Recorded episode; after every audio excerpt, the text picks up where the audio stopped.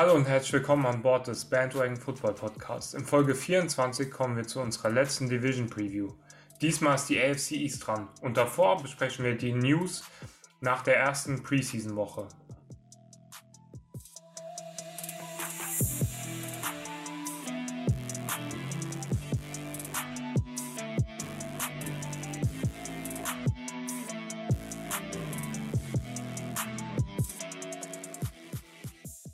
Ich muss schon sagen, Mann, die erste Preseason-Woche hat schon ordentlich Bock gemacht.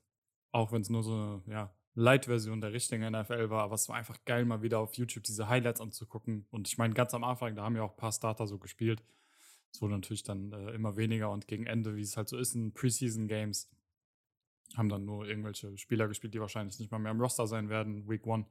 Aber ich fand es einfach geil. NFL ist back. Es ist nicht mehr lange, bis die richtige Season anfängt und die Preseason ist so ein kleiner Appetizer schon mal auf jeden Fall.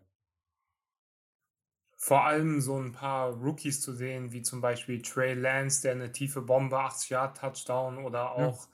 ein Justin Fields, der zwei Touchdowns gemacht hat. Das hat schon äh, echt Bock gemacht auf die NFL Season und auch wie sich das Ganze entwickeln wird. Ein paar interessante QB Battles auch jetzt die hervorgekommen sind. Drew Locke und Teddy Bridgewater, beide sehr gut gespielt für die Denver Broncos. Drew Locke sogar sehr, sehr gut gespielt, wie ich fand. Und auch ein paar andere Spieler, die da auf jeden Fall gute Impressions hinterlassen haben. Da kann die NFL-Season auf jeden Fall kommen. Es sind wirklich nur noch wenige Wochen. Und wir sind auch schon fast fertig mit unseren Division-Previews. Heute die letzte Folge davon. Es waren acht lange Wochen jetzt voller Division-Previews. Und wenn ihr es geschafft habt, wenn ihr alle acht Wochen, alle acht Folgen, kann man sagen, davon gehört habt, dann solltet ihr auch bestens vorbereitet sein für die NFL-Saison dann. Wir halten euch ja wie immer auch updated zu allen News und so. Deswegen würden wir jetzt, bevor wir mit der AFC East Preview anfangen, nochmal ganz kurz die News, die sich jetzt nach der ersten Preseason-Woche so ein bisschen äh, gesammelt hat, besprechen. Und dann würden wir direkt mit unserer AFC East Preview starten.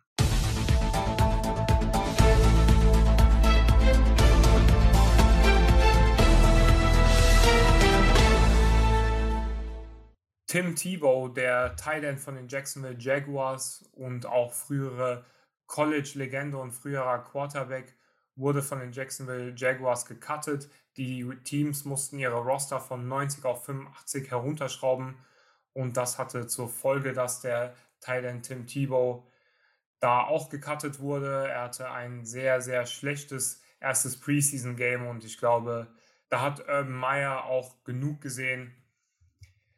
Ja, tut mir leid für Tim Tebow, aber ich glaube, man hat in dem ersten Preseason-Spiel gesehen, dass seine Thailand-Karriere jetzt nirgendwo hinführt. War ganz witzig, darüber zu reden, aber ich glaube, das war es dann auch muss man jetzt auch nicht größer ans Detail gehen. Kevin, hast du noch irgendwelche Gedanken zu dem Release von Tim Tebow oder? Mir tut es auf jeden Fall auch leid. Äh, wir haben ja auch mal, als wir über das Signing schon gesprochen haben, haben wir auch noch darüber geredet, ob er es ins Roster schafft oder nee, bei der Jacksonville Jaguars Preview war das nicht. Das war, als er gesigned wurde. Und ich glaube, wir waren da relativ zuversichtlich so, weil die Jaguars jetzt auch nicht wirklich die besten Titans hatten und immer noch nicht wirklich haben.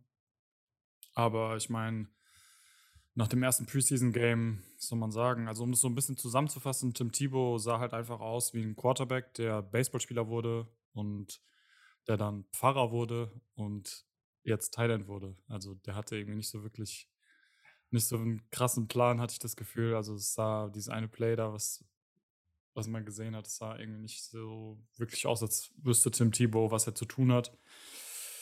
Deswegen tut es mir leid, aber ich meine, es ist halt so in der NFL, da wirst du nach Leistungen bemessen und die hat da anscheinend wohl nicht ganz ausgereicht. So leid es uns tut.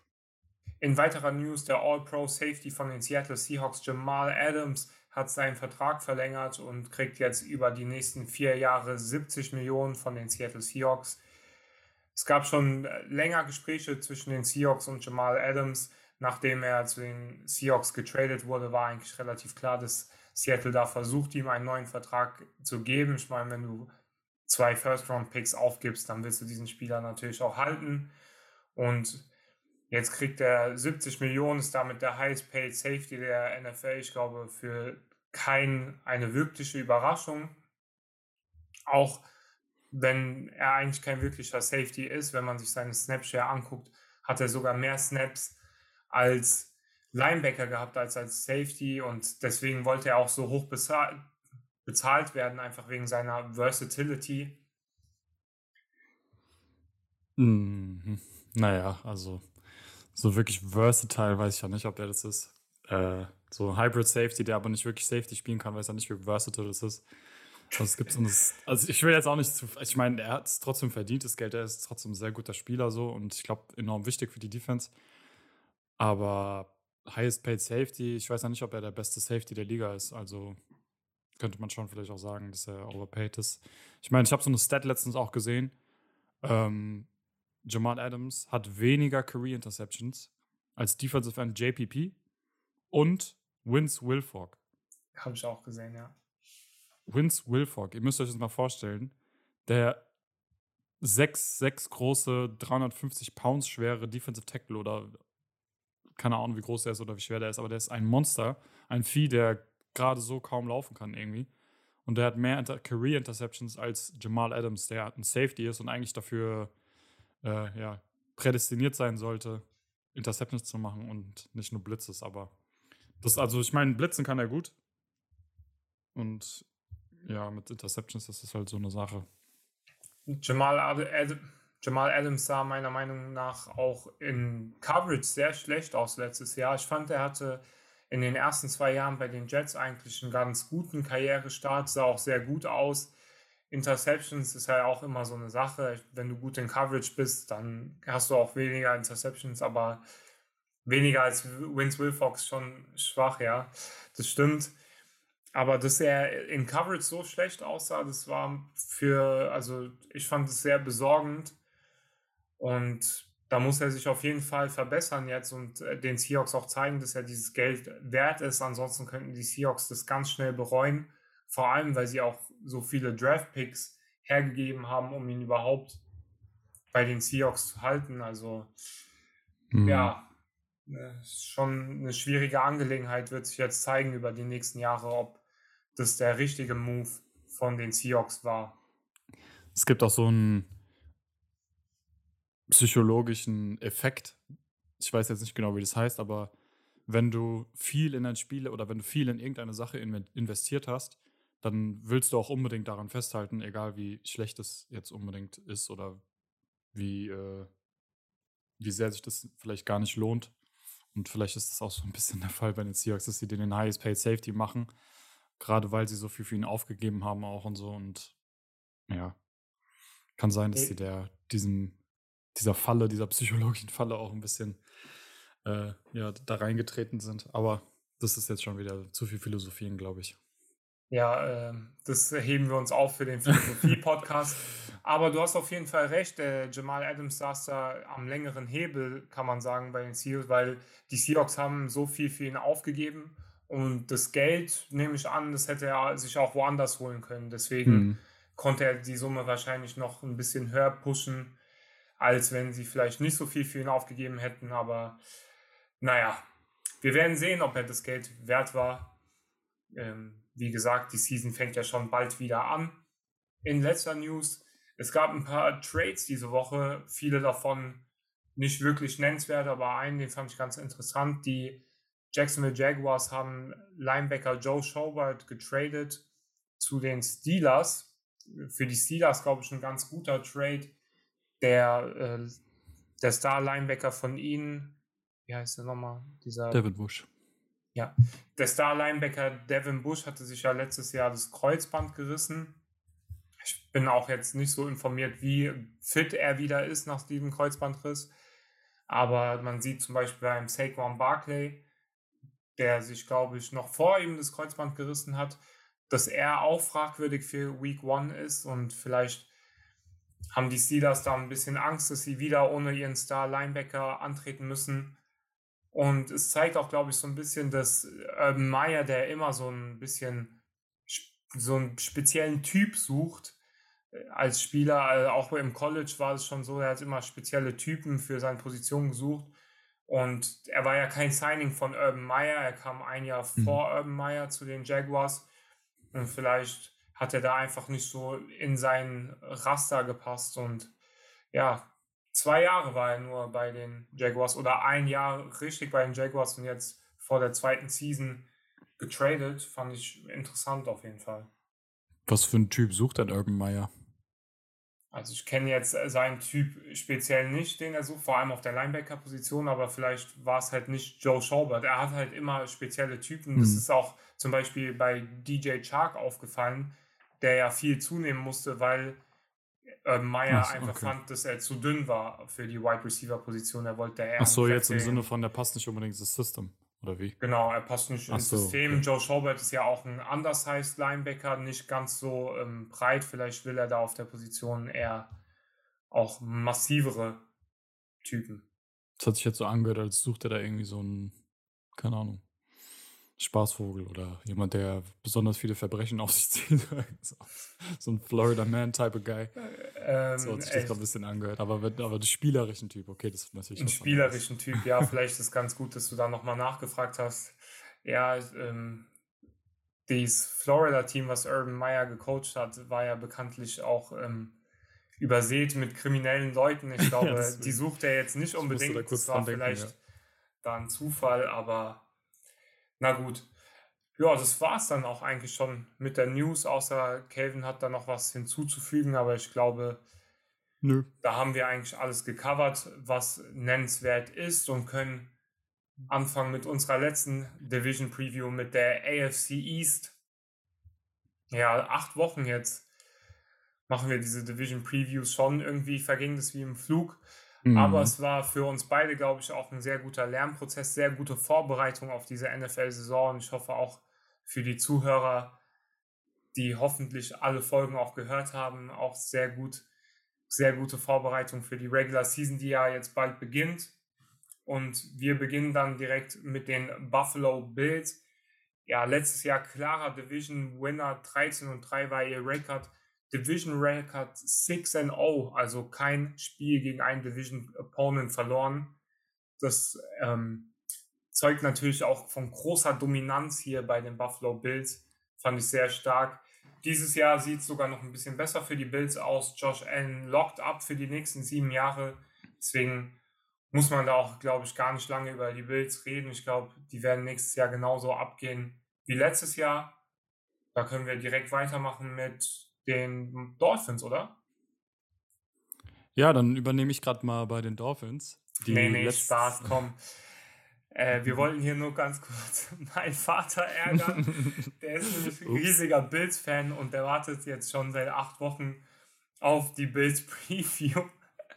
Und äh, Kevin, und, Kevin und ich fanden den Gedanken sehr lustig, wie er jetzt da reagiert und wollten den kurz an der Stelle auf den Arm nehmen, aber die Bills kriegen natürlich auch nach der langen Warterei trotzdem ihre Division Preview und ich komme jetzt mal zu den Zugängen bei den Bills. Sie haben Wide Receiver Emmanuel Sanders von den Saints gezeigt, der jetzt schon ein bisschen auf der älteren Seite ist, aber immer noch ein ganz gutes Wide Receiver Depth Signing. Die Bills haben ja auch schon ganz gute Receiver. Das ist auf jeden Fall nicht ihr Problem. Dann ein gutes Signing, wie ich finde. Matt Hack, dem Panther von den Dolphins, ich finde, ich ist ein sehr guter Panther. Wusste gar nicht, dass die Bills den gesigned haben, aber Panther ist so ein bisschen eine underrated Position, aber gerade die Bills, die eine relativ gute Defense haben, da ist es auch gut, einen guten Panther zu haben, wenn es mal in der Offense nicht so laufen sollte.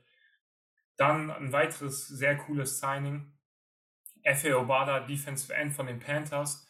Efe Obada ist einer der Spieler, der über das Pathway-Programm in die NFL gekommen ist. Efe Obada kommt nämlich aus England und ist auch einer der wenigen Spieler, der sich wirklich in die NFL integriert hat, der jetzt Free Agent geworden ist und sogar einen neuen Vertrag beim Team bekommen hat, über mehrere Millionen.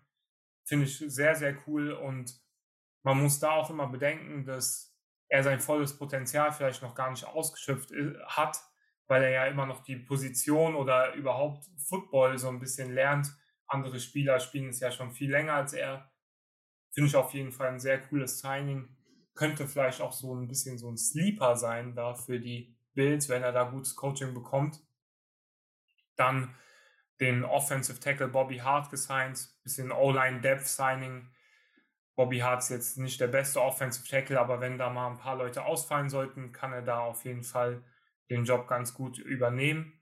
Dann ein weiteres sehr interessantes Signing, Forrest Lamb, former First Round Pick, oft verletzt und hat nicht so wirklich das geschafft, was man von ihm erwartet hat, aber vielleicht schafft er ja bei den Bills den Sprung und ist dann das, was man von ihm erwartet hat. Vielleicht auch da wieder über gutes Coaching.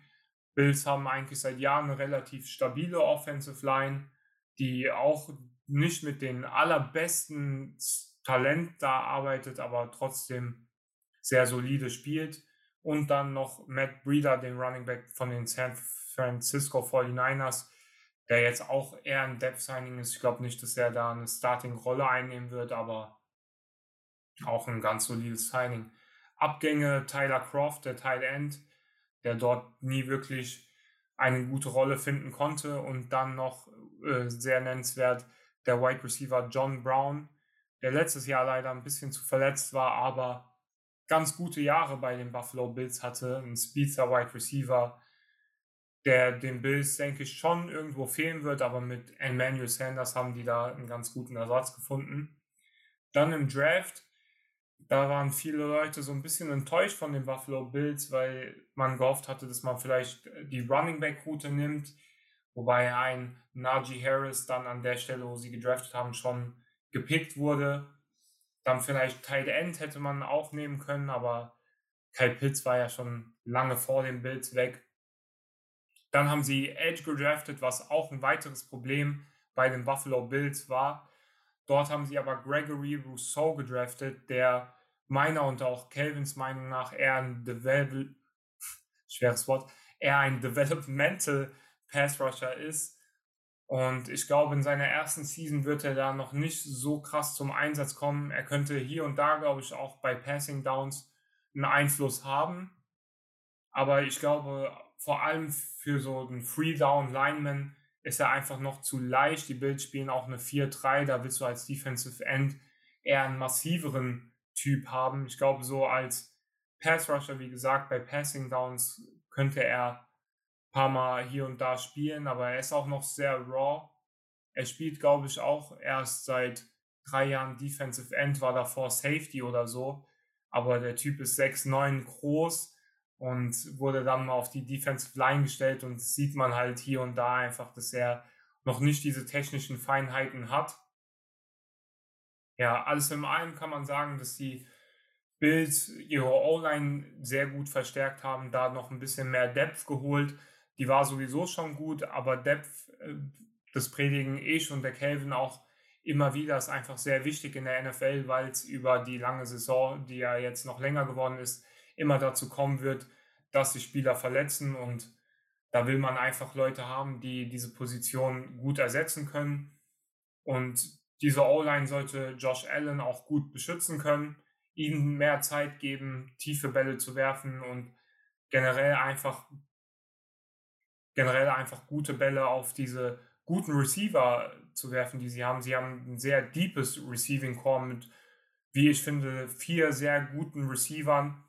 Einer davon, Gabriel Davis, über den ich jetzt noch nicht gesprochen habe, Rookie äh, letztes Jahr, der ein sehr gutes Season hatte. Viele werden sich an das Playoff-Game gegen Indianapolis erinnern, wo er dann kurz vor der Halbzeit zwei Bälle da an der Sideline fangen konnte und sie da nochmal in eine gute Position brachte. Er ist auch mein Breakout-Player dieses Jahr für die Buffalo Bills. Ich glaube, er wird hinter Stephon Diggs eine sehr, sehr wichtige Rolle spielen. Äh, Stephon Diggs natürlich der, einer der besten Spieler der NFL, aber das wissen natürlich auch die Defenses. Und die werden da versuchen, ihr Bestes zu tun, ihn rauszunehmen, ihn in Double Coverage zu nehmen. Und da ist, glaube ich, Gabriel Davis eine sehr gute zweite Option. In seinem zweiten Jahr wird er nur noch besser für die Bills werden. Bei allem Lob, bei allem Positiven, was ich jetzt über die Bills gesagt habe, muss ich aber leider äh, ein paar kritische Worte an Buffalo Bills äußern. Und ich finde, dass sie meiner Meinung nach nicht genug getan haben für so ein gutes Roster, um dieses Roster zum Championship-Roster zu machen. Die Bills zum Beispiel sind dann rausgegangen, haben versucht für einen O-Liner noch zu traden, weil sie gemerkt haben, okay, also ja, ähm, weil sie gemerkt haben, zum Beispiel gegen die Tampa Bay Buccaneers, dass ihnen da ein guter Right und Left Tackle fehlt, als sie dann verletzt waren und haben gemerkt, okay, da müssen wir was machen, haben einen Trade gemacht, haben Orlando Brown geholt. Und die Buffalo Bills haben auf Positionen, wo es jetzt nicht so gut lief, wie zum Beispiel im Running Game, Pass Rush oder auf der zweiten Cornerback-Position, da haben sie einfach nicht genug gemacht, um diese Position zu verbessern. Und die Bills haben ein sehr gutes Roster, ist auch immer noch ein sehr gutes Roster. Sie haben, wie ich finde, eins der fünf besten Roster der NFL. Aber sie hätten da, finde ich, noch ein bisschen mehr tun können, um wirklich äh, einen aggressiven Push Richtung Championship zu machen. Und vielleicht denkt das Front Offense der Bills, dass sie da noch ein bisschen entfernt sind, weil zum Beispiel ein Pick wie Gregory Rousseau, den ich eben erwähnt habe, der einfach noch sehr raw ist, der ist halt kein Spieler, den du holst, wenn du denkst, okay, wir gewinnen dieses Jahr das Championship. Da hätte man vielleicht äh, einen Spieler holen sollen, der schon ein bisschen kompletter ist, der schon ein bisschen NFL-ready ist, der vielleicht dann nicht dieses Ceiling hat wie ein Gregory Rousseau, aber dafür ein besseres Floor. Das wäre so meine Kritik an die Bills und an dieses Roster. Ansonsten, wie gesagt, einer der Top 5 NFL-Rosters, einer der besten Quarterbacks der NFL, der wahrscheinlich noch besser wird diese Season mit noch mehr Weapons aber ich finde, da hätte man auf jeden Fall in Richtung Running Back, in Richtung Cornerback 2 und vielleicht auch Richtung Pass Rush noch ein bisschen mehr machen können. Ja. Dann Strains of Schedule. Die Bills haben das zehnt einfachste Schedule, spielt ihnen natürlich auch in die Karten. Und ich glaube auch, dass in der Division den Bills keiner das Wasser reichen kann. Letztes Jahr 6-0 in der Division geworden. Ich glaube, dieses Jahr wird es vielleicht ein bisschen schwieriger. Äh, bisschen schwieriger mit den Dolphins, die sich verbessert haben, zu denen der Calvin gleichkommen wird und den New England Patriots, die bekanntlich sehr viel in der Free Agency getan haben. Aber ich glaube einfach, dass die Bills da noch das beste Team sind. Ja, das äh, war's zu den Buffalo Bills. Ich hoffe, äh, Papa, du bist da glücklich mit meinem Breakdown, auch wenn ich ein paar kritische Worte an die Bills äußern musste. Aber die sind natürlich auch wichtig, wenn man äh, das ganze Roster beurteilen möchte. Also, ich muss ganz ehrlich sagen, ich muss dir da ein bisschen widersprechen, was deine Kritik, Kritik an die Bills jetzt angeht, dass die zu wenig gemacht haben in dieser Offseason. Ähm, und erstmal sagen, dass ich eigentlich finde, dass die Offensive Line gut ist. Ich finde auch die Offensive Line Depth ist eigentlich ist eine der besseren der Liga, würde ich behaupten. Und vor allem finde ich deren Offensive Tackle Tandem mit Dion Dawkins und Daryl Williams richtig gut. Das ist vielleicht sogar eines, eines der besten der Liga, ehrlich gesagt. Und die Offensive Line war letztes Jahr, glaube ich, laut PFF die zehntbeste und geht jetzt auch als eine der besseren in die nächste Season rein. Deswegen finde ich, mussten die da auch gar nicht unbedingt so viel jetzt machen. Die Interior Offensive Line, okay, da ist halt noch ähm, ein junger Cody Ford zum Beispiel, der auf jeden Fall sich noch verbessern könnte, der wahrscheinlich auf Left Guard startet, aber ansonsten die Tackle-Positionen sind meiner Meinung nach locked. Also da finde ich, fehlt es den Bills jetzt eigentlich gar nichts und sie haben eine solide O-Line, was das angeht.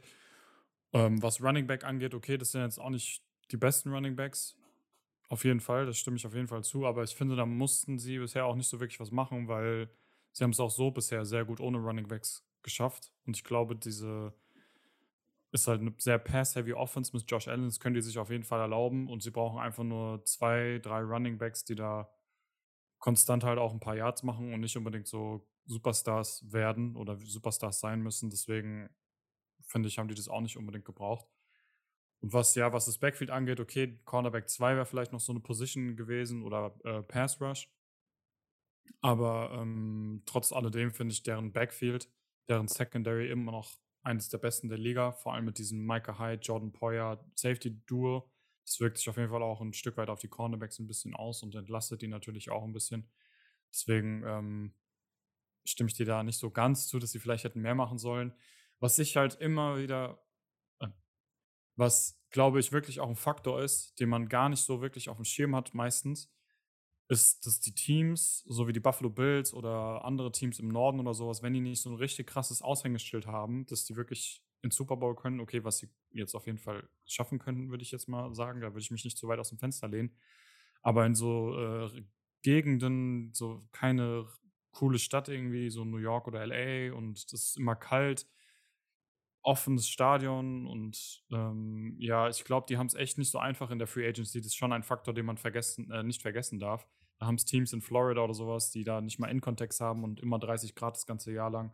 Die haben es da schon einfacher, Free Agents zu sein, glaube ich. Und in Buffalo ist es schon auch lange ein Problem gewesen, würde ich jetzt mal sagen. Deswegen finde ich, wenn die da nicht die Spieler bekommen haben, die sie äh, vielleicht gerne gehabt hätten, ist es nicht unbedingt äh, viel so weiter schlimm, weil du hast es auch eigentlich am Ende gesagt, sie haben trotzdem eines der besten Roster der NFL. Und da stimme ich dir auf jeden Fall auch zu. Deswegen steht den Bills nur sehr wenig im Weg, um einen sehr, sehr deepen, erfolgreichen Player-Front zu haben.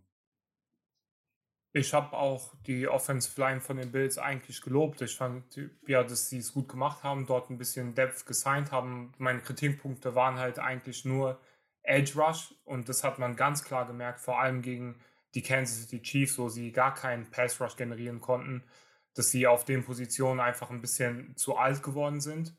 Und da hätten sie vielleicht ein bisschen mehr machen können. Gut, sie haben versucht, Gregory Rousseau zu sign, aber äh, zu draften, aber Gregory Rousseau ist halt eher ein Developmental Pass Rusher. Ich glaube, da sind wir uns auch beide einig, dass er das ist. Und ja, Cornerback 2 und Running Back, ich gebe dir auch recht mit der Running Back Position, dass sie das bis jetzt ganz gut gemanagt haben. Aber es lag auch daran, dass Josh Allen immer mal wieder für äh, viele Yards gerusht ist. Und das ist vielleicht auch etwas, was man äh, zukunftsplant nicht immer möchte, dass dein Quarterback da head first irgendwelche First Downs holen muss, weil deine Running Backs es nicht immer hinbekommen. Deswegen hätte ich mir da vielleicht von den Bills einfach gewünscht, dass sie da ein bisschen aggressiver äh, das Ganze angehen. Letztes Jahr haben sie es ja sehr gut gemacht äh, und dort mit ihrem First-Round-Pick für Stefan, äh, mit ihrem First-Round-Pick für Stefan Diggs getradet. Und vielleicht hätte man in diesem Jahr vielleicht auch für einen Playmaker traden können. Es gab ja auch viele Zach Ertz zu den Buffalo Bills Talks. Ich glaube, das wäre auch ein sehr gutes Match gewesen, dann Zach Ertz, der Thailand von den Philadelphia Eagles. Aber sie haben es nicht gemacht. Wie gesagt, sie haben immer noch ein sehr gutes Roster und es ist jetzt vielleicht auch ähm, Nörgeln auf hohem Niveau, was ich da mache, wenn ich sage, ja, die Bills hätten ein bisschen mehr machen können, weil sie ja immer noch ein sehr gutes Roster haben, wie ich angesprochen habe. Aber ich denke, wenn man da wirklich ein Championship gewinnen will, dann muss man halt mit so Teams wie den Buccaneers und den Chiefs competen und da muss man vielleicht auch mal ein bisschen mehr Risiko gehen. Okay, Kevin, dann sag mir mal, ob die Miami Dolphins da Konkurrenz für die Bills sein könnten oder ob die Bills da weiterhin unangefochten die Division dominieren werden. Bevor wir dazu kommen, werde ich auf jeden Fall noch ein paar äh, einleitende Worte über die Dolphins loswerden und am Ende dann erstmal ein Verdict abgeben. Letztes Jahr konnten sie den Bills leider nicht das Wasser reichen, äh, gingen 10-6, haben knapp die Playoffs verpasst. Da sind die Coles dann am Ende doch noch reingerutscht und die Miami Dolphins haben die Playoffs, wie gesagt, mit 10-6 ist schon sehr bitter, aber haben es leider nicht ganz geschafft. Ähm, was auf jeden Fall sehr gut lief, ich glaube, was viele Leute auch ein bisschen überrascht hat oder vielleicht auch positiv überrascht hat, wenn es um Fantasy geht, weil ich hatte nämlich auch die Dolphins Defense, die war eine sehr gute Defense letztes Jahr, hatte die meisten Turnover in der Liga. Das ist schon krass, also hat schon gut geschmeckt in, im Fantasy Football die Dolphins Defense zu haben und die zehntmeisten Sacks der Liga, die Defense. Das sind schon echt äh, sehr gute Stats, die die Dolphins Defense da an den Tag gebracht hat. Vor allem die beiden Star Cornerbacks Byron Jones und Xavier Howard haben da ordentlich für Radau gesorgt in der Defense. Und ansonsten gibt es eigentlich gar nicht so viele Stars, abgesehen von den beiden irgendwie in der Defense, aber trotzdem hat die so gut gespielt. 15% der Defensive Drives waren Turnover. Also, das ist schon ein krasser Stat, muss man einfach mal sagen, wenn du den vorweisen kannst. Dann äh, gab es bei nur 30% der Drives, der Defensive Drives, Scores überhaupt. Im Vergleich dazu haben die Vikings oder Raiders zum Beispiel bei jedem zweiten Defensive Drive Punkte kassiert. Also ähm, bei jedem dritten nur Drive, Drive, bei jedem dritten Drive nur Punkte zu kassieren, ist auf jeden Fall schon weitaus besser. Was jedoch ein bisschen kritisch war, da werde ich gleich noch mal ein bisschen mehr zu sagen, ist diese, ja, das Wide Receiver und QB Play letztes Jahr, weil Tua Tagovailoa, der ähm, hat nicht schlecht gespielt oder Ryan Fitzpatrick davor auch. Tua kam ja dann ähm, die letzten acht, neun Spiele oder so rein. Der hat nicht schlecht gespielt, aber das war nicht so wirklich der Pick, den, glaube ich, die Dolphins-Fans oder das Dolphins Front Office sich erhofft hatte, den sie da ja in den Top 10 auch gepickt hatten. Und die Wide Receiver sahen auch halt nicht gut aus. Ich denke, das hat sich dann auch so ein bisschen gegenseitig bedingt. Wenn du nicht so ein gutes QB-Play hast, dann können deine Wide Receiver auch vielleicht auch nicht so brillieren. Umgekehrt, wenn deine Wide Receiver irgendwie nicht frei werden oder sowas, macht es für eine QB das natürlich auch schwieriger. Aber dafür um zu den Signings zu kommen, haben sie, denke ich, schon einiges getan in der Offseason, um Tour da auf jeden Fall weiter zu helfen. Haben zum Beispiel Wide Receiver Will Fuller von den Texans bekommen. Ähm, dann haben sie Jalen Wardle in der ersten Runde gedraftet, den potenziellen Star Wide Receiver von Alabama, der einem, der mit einem Tyreek Hill verglichen wird und auch von uns verglichen wurde. Also wenn du so einen da in deinem Roster hast, man sieht ja, was Tyreek Hill anstellen kann. Ähm, weiterhin haben sie ihm ein bisschen auf der Tackle-Position geholfen oder zumindest Depth gegeben, indem sie Greg Little jetzt zu äh, ganz frisch gesigned haben von den äh, Carolina Panthers, glaube ich, ist er gekommen. Und auch ein Running Back wie Malcolm Brown von den LA Rams, der sich letztes Jahr als solider Running Back erwiesen hat. Ähm, der wird auf jeden Fall das Backfield auch ein bisschen unterstützen und dementsprechend auch die Offense ein bisschen entlasten können, hofften man sich zumindest davon.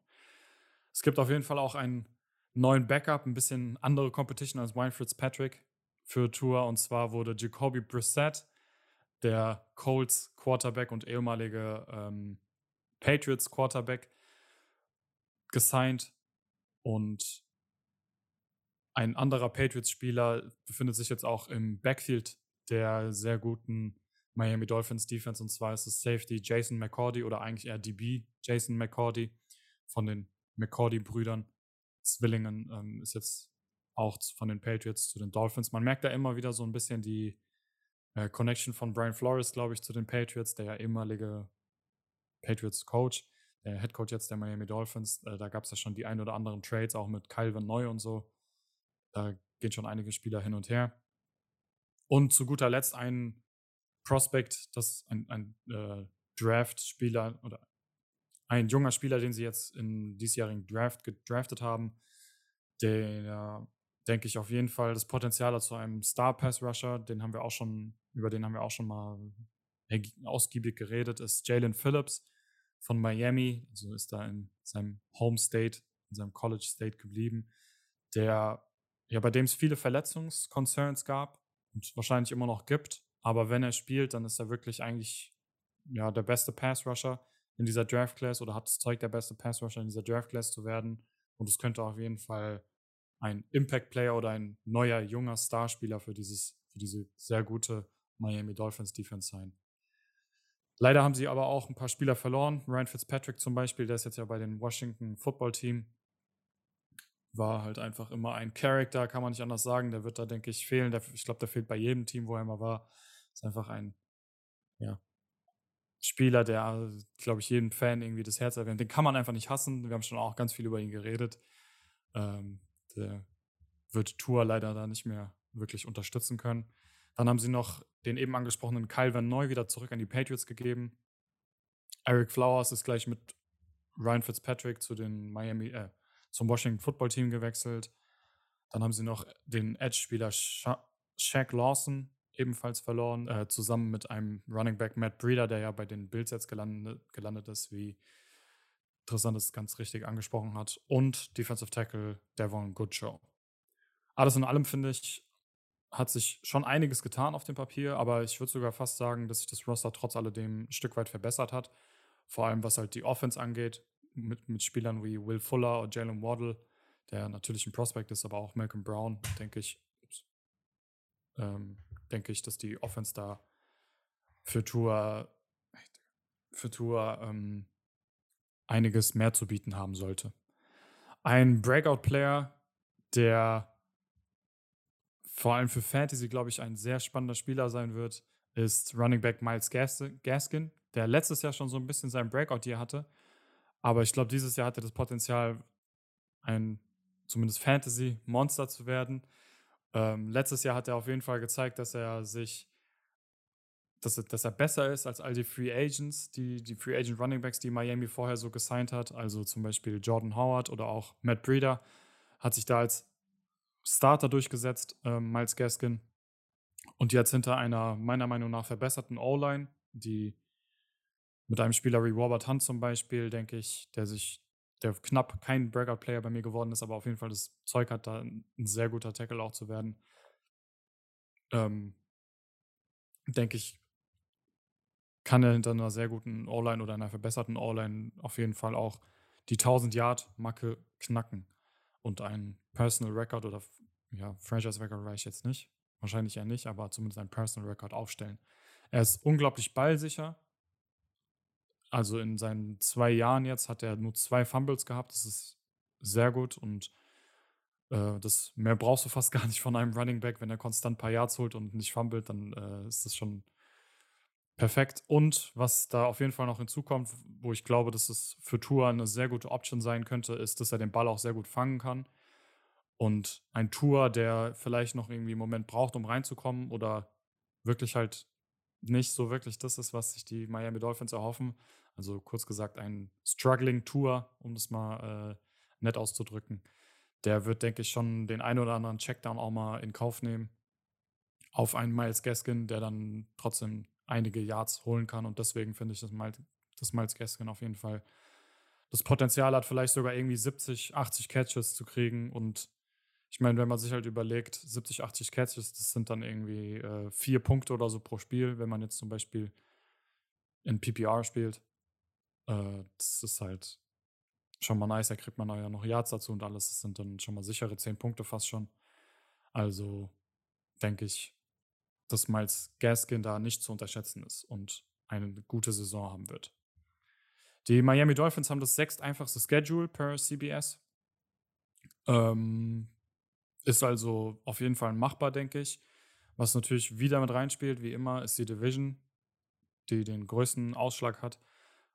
Die Patriots hatten, äh, weiß ich jetzt nicht genau, da wirst du noch gleich drüber sprechen, 8-8 oder 7-9 Rekord oder so. Bin ich mir jetzt nicht sicher, aber du kannst ja gleich nochmal erwähnen. Ähm, die Jets waren ja Second Overall, also die haben nur 2-14, glaube ich, gehabt, einen Rekord, die erwähne ich dann gleich nochmal. Von daher, ähm, auf dem Papier, oder zumindest letztes Jahr war es nicht unbedingt die beste Division. Aber ähm, ich denke, dieses Jahr, da können wir am Ende nochmal drüber sprechen, wird sich das, der zweite Platz zwischen den Patriots und Dolphins irgendwie ausmachen, ergeben, weil ich finde es auch richtig spannend. Die spielen Woche 1 gegen die Patriots und Woche 18, also in der letzten Woche nochmal gegen die Patriots. Und ich glaube, in diesen beiden Spielen, da wird es da echt um Platz 2 irgendwie gehen und vielleicht sogar dann um einen Playoff-Spot, weil meiner Meinung nach beides sehr gute Teams sind. Ähm, die Miami Dolphins hatten zudem noch einen sehr guten Draft. Das heißt, sie haben junge Spieler, die Leute auf jeden Fall irgendwie überraschen werden, entweder positiv oder negativ. Aber wenn zum Beispiel ein Jalen Phillips da durchbricht, und auch ein Breakout hier hat als Rookie oder ein sehr gutes Rookie einfach, dann ähm, wird es der Dolphins Defense immens noch mehr helfen.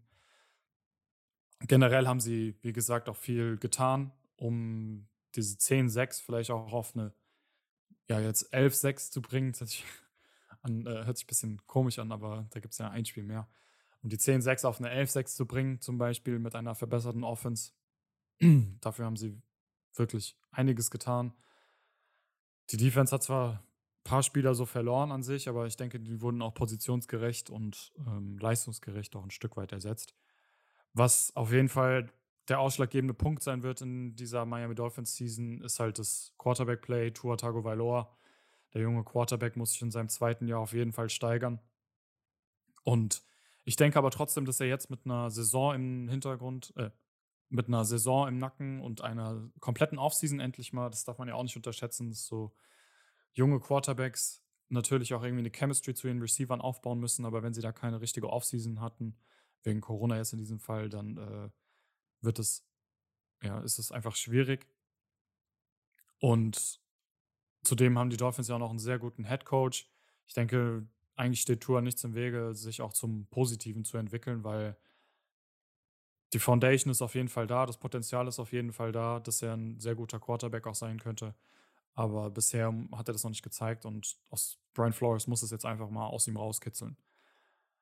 Ähm, ja, ich habe eben eigentlich gesagt, die letzte Jahr war es keine so gute Division, aber dieses Jahr finde ich, dass die gar nicht so zu unterschätzen ist. Ich meine, man hat Josh Allen da, gegen den man zweimal spielt. Ähm, die Patriots hatten eine sehr, sehr gute Offseason und ich finde auch die Jets sind so ein bisschen upwards trending. Das heißt, die Dolphins müssen da schon auch aufpassen, dass sie da am Ball bleiben irgendwie, weil im Vergleich zu den anderen Teams hat sich jetzt nicht unbedingt so viel getan bei den Dolphins. Meiner Meinung nach, das, beziehungsweise ähm, die Defense ist ungefähr gleich geblieben und die Offense hat sich schon ein Stück weit verbessert, aber äh, ja, irgendwie habe ich einfach das Gefühl, dass da noch zu viele, ja, so Fragezeichen offen sind. Vor allem halt, wie gesagt, was auch Tour angeht. Wenn der halt nicht spielt, dann mit Brissett wirst du auf jeden Fall nicht die Division gewinnen, denke ich. Ähm, nur eine gute Defense reicht dann leider auch nicht aus. Aber trotz alledem, finde ich, steht den Dolphins auch nichts im Weg, mit einer sehr guten Defense ein sehr unangenehmes Team in dieser Division zu sein und sich da auch als Zweiter durchzusetzen. Ich finde, was die Dolphins halt sehr gut gemacht haben, war Tour Playmaker zu holen. Einmal Will Fuller, der, als er gesund war bei den Texans, letztes Jahr wirklich gezeigt hat, was für ein guter Receiver er sein kann. Und dann mit Jalen Waddle, wie du gesagt hast, den viele Leute, auch wir, mit Tyreek Hill verglichen haben. Ist ein absoluter Playmaker.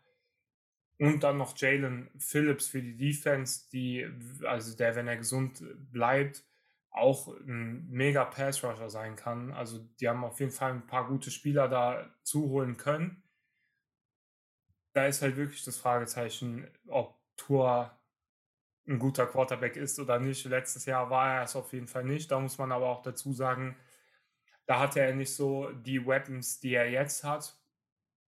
Ich bin auch ein äh, großer Fan von Mike Gesicki. Der hatte auch einen äh, sehr guten Catch jetzt im ersten Preseason-Game. Der sah sehr gut aus. Tour hatte eine sehr bittere Interception, wo er ein Double Coverage geworfen hat. Aber äh, davor hat er auch einen blöden Pass einmal gehabt, seinen ersten Pass, glaube ich. Aber dann hat er auch zwischenzeitlich irgendwie acht Completions hintereinander gehabt. Also Social Media ist da manchmal auch immer ein bisschen blöd, weil äh, da hat man eigentlich nur die Interception gesehen, aber so im Großen und Ganzen sah er eigentlich ganz solide aus. Was mir so ein bisschen Sorgen macht, ist, dass Will Fuller wohl auch noch nicht so viel trainiert hat jetzt im Training Camp. Der ist, glaube ich, auch verletzt. Er ist, glaube ich, auch noch ein Spiel suspended von PEDs und es gab auch böse Zungen, die behauptet haben, weil er ja davor in den Seasons immer verletzt war eigentlich. Und dann letzte Season war er komplett gesund und wurde dann suspended wegen PEDs, dass er nur gesund war, weil er halt irgendwelche Substanzen genommen hat, die ihm da in dem Fall geholfen haben, fit zu bleiben. Ähm, das ist äh, so ein Rumor, was da äh, durch äh, die Räume der NFL kursiert. Da weiß ich noch nicht ganz, ob ich das glauben soll, aber er ist wohl wieder verletzt. Das ist natürlich nicht so gut. Und Jalen Waddle sieht wohl auch noch nicht so gut aus, hat wohl noch ein bisschen mit seinem Fuß zu kämpfen, den er ja letzte Season im College verletzt hat. Also da sind schon, wie du gesagt hast, einfach noch ein paar Fragezeichen bei den Dolphins, die mich so ein bisschen hesitant machen. Ein weiteres Problem, was ich bei den Dolphins sehe, ist irgendwie deren Offensive Play Calling letztes Jahr war nicht so gut. Und jetzt haben sie irgendwie so zwei Offensive Coordinator, also so Co-Offensive Coordinator habe ich auch noch nie gesehen in der NFL. Also es gibt ja manchmal einen Running Game Coordinator, äh, einen Run Game Coordinator und einen Passing Game Coordinator. Aber dann gibt es trotzdem einen Offensive Coordinator, der die Plays callt. Und Ich weiß jetzt nicht, ob da äh, zwei Coordinator an der Seitenlinie stehen werden und sich darum streiten, was für ein Play die callen werden. Aber es klingt irgendwie so ähm, wie so ein Disaster waiting to happen. Also ich weiß nicht, diese Offense äh, da bei den Dolphins auf Papier sieht die sehr gut aus, aber ob sie es dann auf dem Feld abliefern können, da bin ich mir noch nicht so sicher bei den Dolphins. Ja, das mit Tour ist halt echt so eine Sache, ne? Weil ich weiß noch auch kurz vorm Draft, so da war das auch noch gar nicht so sicher, dass die Miami Dolphins keinen Quarterback zum Beispiel nehmen. Äh, also man hat ja da auch viele Rumors so gehört, dass die Organisation und die anderen Spieler und so gar nicht so happy mit Tour sind und das ging dann irgendwie Schlag auf Schlag und es hat sich auf einmal wirklich so angehört, als würden die sich noch diese Saison, diese Offseason nach einer kurzen Rookie-Season quasi von ihm trennen irgendwie oder zumindest einen anderen QB in Betracht ziehen. Aber jetzt scheint es ja doch so zu sein, als würden sie ihm das nötige Vertrauen geben, was er vielleicht auch braucht, das, den, die nötige Hilfe zu geben, was er, die er vielleicht auch braucht. Und insofern denke ich, mit viel Vertrauen und ähm, einem guten Coaching und viel Hilfe außenrum muss Tour jetzt auch einfach zeigen, dass er das wert war, so hoch gepickt zu werden und dass er der Franchise QB für dieses Franchise ist. Und das finde ich auch gut von den Dolphins, weil du siehst, Tour in der ersten Season hat nicht überzeugt. Okay, vielleicht lag das an seinem Surrounding Talent. Dann holst du als GM-Head Coach, holst ihm die nötigen Weapons, um ihm alles zu geben, um erfolgreich zu sein. Und wenn er dann nicht erfolgreich ist, weißt du wenigstens, okay, he ain't it. Und dann äh, kannst du ihn wegschicken und dann versuchst du es halt mit dem nächsten QB. Ist halt leider so, wie viele QBs werden jedes Jahr in der ersten Runde gedraftet und mhm. wie viele, viele Top-QBs haben wir davon? Ich meine, ja, äh, genau. Mitchell Trubisky war auch äh, Second Overall Pick, der ist jetzt Backup hinter Josh Allen und ja, ja, also es passiert einfach jedes Jahr. Josh Rosen wurde auch die, diese Woche gecuttet mit Tim Tebow zusammen. Und äh, seine NFL-Karriere ist jetzt auch vorbei. Ich glaube, Josh Rosen wurde kurz nach Josh Allen auch gepickt. Also es, es ist leider so mit den First-Round-Quarterbacks, da kannst du nicht immer das erfolgslos haben. Aber ich gehe dann äh, mal weiter zum Team, die dieses Jahr auch einen äh, First-Round-Quarterback gepickt haben. Und zwar zu den New England Patriots. Die Patriots hatten ganz richtig, wie du am Ende gesagt hast, eine 7-9-Season. Eine der schlechtesten Seasons seit langem in New England. Die sind es gar nicht gewohnt, so in Anführungszeichen schlecht zu sein. 7-9 ist ja fast äh, ein Even Record. Aber für die New England Patriots und für den bösen Bill Belichick natürlich inakzeptabel, so eine Season zu haben. Es war das erste Jahr ohne Tom Brady und Cam Newton, der Quarterback, konnte den GOAT Tom Brady leider nicht äh, ersetzen, da New England äh, hat wahrscheinlich noch ein bisschen mit Verletzungen zu kämpfen gehabt und das hat man einfach gemerkt. Er konnte den Ball nicht mehr downfield werfen, war einfach nicht mehr der alte Cam Newton. Er kriegt dieses Jahr eventuell nochmal die Chance zu zeigen, was er kann, aber da ist auch noch jemand, der ihm da im Nacken steht, äh, falls er es dann nicht schafft, wieder zum alten Cam Newton zu werden. Aber zu dem komme ich gleich noch. Erstmal komme ich zu anderen Zugängen und da gibt es echt ganz schön viele bei den Patriots. Die haben sich nämlich über die letzten Jahre Salary Cap gesammelt und äh, haben jetzt erstmal ein Spending Spree gehabt. Ich weiß noch, an der Anf am Anfang der Free Agency haben wir dann einen Post gemacht, wo wir irgendwie fünf Signings von den Patriots ähm, dazu schreiben mussten. Also sie haben ganz viele Leute gesigned. Zum einen Matthew Judon, Pass Rusher von den Ravens, John Smith, Tight End von den Tennessee Titans, dann noch einen weiteren Tight End Hunter Henry von den Chargers, Cornerback Jalen Mills, der von den Philadelphia Eagles zu den Patriots kommt, Wide Receiver Nelson Aguilar, der letztes Jahr, glaube ich, bei den Raiders war, und davor in Philly nicht so eine überragende Karriere hatte, aber dann bei den Raiders einen wirklich guten Einstieg hatte, sehr speedy Wide Receiver und ähm, Cam Newton, der mag ja auch eigentlich so speedy Wide Receiver. Der und Ted Ginn hatten ja damals in seiner MVP-Season eine sehr gute Connection. Dann haben sie Devon Gorchow von den Dolphins gesigned, hast du ja eben auch erwähnt, dass er da ein Abgang war. Ein weiterer Abgang von den Dolphins war dann Kyle Vanoy, der nach einem kurzen Aufenthalt in Miami wieder zurück zu den Patriots kommt, wo er eigentlich seine erfolgreichsten Jahre hatte. Dann ein Abgang Joe Fooney, der Offensive Guard, das ist natürlich ganz bitter, dass sie äh, eh, den nicht halten konnten. Aber das machen die Patriots eigentlich ganz gerne, so gute Offensive Linemen ausbilden und dann einfach gehen lassen, wenn die Geld bekommen sollen, weil die wissen wohl, dass sie sowieso noch bessere ausbilden können, aber ihre Offensive Line haben sie trotzdem sehr gut zusammengehalten, aber dazu komme ich vielleicht auch gleich nochmal. Dann im Draft, wie schon bereits geteased, den Quarterback Mac Jones von Alabama, ich will immer gesigned sagen, aber gesigned haben sie ihn auch, aber erstmal haben sie ihn gedraftet. Vom Spielstil ist er Brady so ein bisschen ähnlich, kann man sagen. Er ist äh, nicht sehr mobil und sieht auch nicht so NFL-like aus mit seinem äh, Body. Ein Freund von uns nennt ihn immer Fat Jones anstatt Mac Jones. Also vielleicht gibt euch das so ein bisschen die Idee, wie der aussehen könnte. Aber er ist ein sehr intelligenter Quarterback, macht sehr gute Reads und wirft den Ball schon immer bevor der Wide Receiver am Break ist, schon genau dahin, wo er sein wird. Und viele Receiver, die bei Alabama mit ihm zusammengespielt haben, loben ihn auch immer noch dafür.